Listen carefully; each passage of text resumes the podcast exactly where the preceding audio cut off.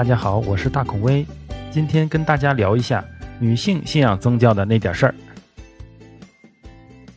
大家会发现，不论是佛教还是基督教、天主教啊，信仰者呢里面女性的占比都是要比男性多一点的啊。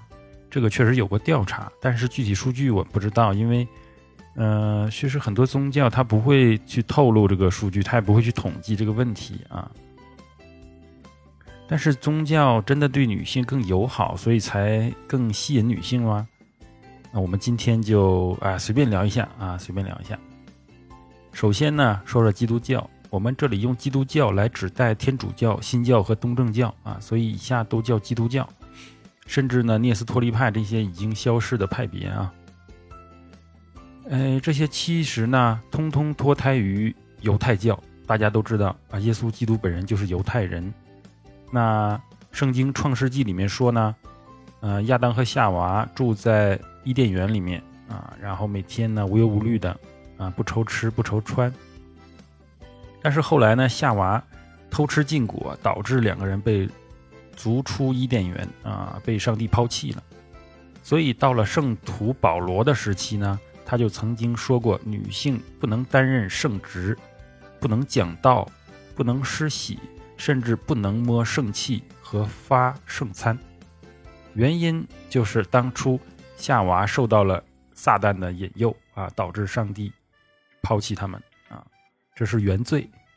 大家都知道，保罗是基督教发展的。关键人物啊，几乎是奠基人，所以基调就这么定下来了。但是我们公允的说呢，新约中描述的耶稣基督呢，他对女性还是非常友善的。但是他的十二门徒里面呢，还是没有女性。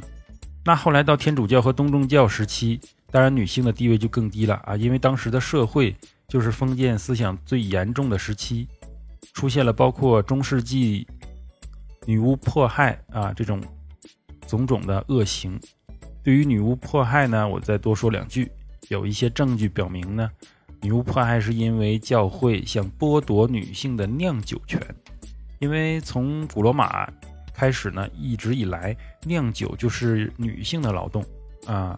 但到了中世纪呢，女性因为酿制啤酒而获利颇丰，因为有了钱，女性的地位也有所提高。那教会呢，不但不想看到女性地位提升。还觊觎酿酒的高额利润，所以污蔑女性酿酒啊，其实是在调配误毒药剂啊。因为酿酒的时候要放很多的啊一些材料啊，包括啤酒花呀这些东西。自此呢，女巫迫害那就愈演愈烈了，一发不可收拾。然后就有了教士啤酒，可能很多朋友喝过，在黑死病的时候呢，教会会用啤酒来救人。啊，也是从这儿开始的。那我们看中国信众最多的佛教呢，在《阿含经》中有提到，释迦牟尼佛跟阿难尊者说，如果女性非要进教团的话，那必须遵守八敬之法。也有传说呢，释迦牟尼三次拒绝家里的女亲戚入教，啊，最后拗不过呢，就提出了八敬法，让其遵守。那是到底什么是八敬呢？我就不一一说了啊，我只说第一条，大家就明白这个八敬都是什么了。第一条就是百岁比丘尼应礼初夏比丘足。它的简单的理解呢，就是百岁的尼姑见到一个几岁的小和尚，也要去拜倒在他的脚下啊，这就是简单的理解。那后面那些条目呢，大家就可以自己体会一下啊，都是差不多的。然后在《法华经》里面也提到，女性不能做梵天王、帝释、魔王、转轮圣王以及佛。啊，这就是很多人说的女性不能成佛的一个经典由来啊，在《法华经》里面有出处。那么就有朋友说了，那《金刚经》里面有一个龙女啊，在听了世尊的传道之后呢，就立地成佛了。啊，那这个事情也有另外一个解释。就是说，女性啊也要分两种，一种为凡夫有漏身，一种为成愿来再身。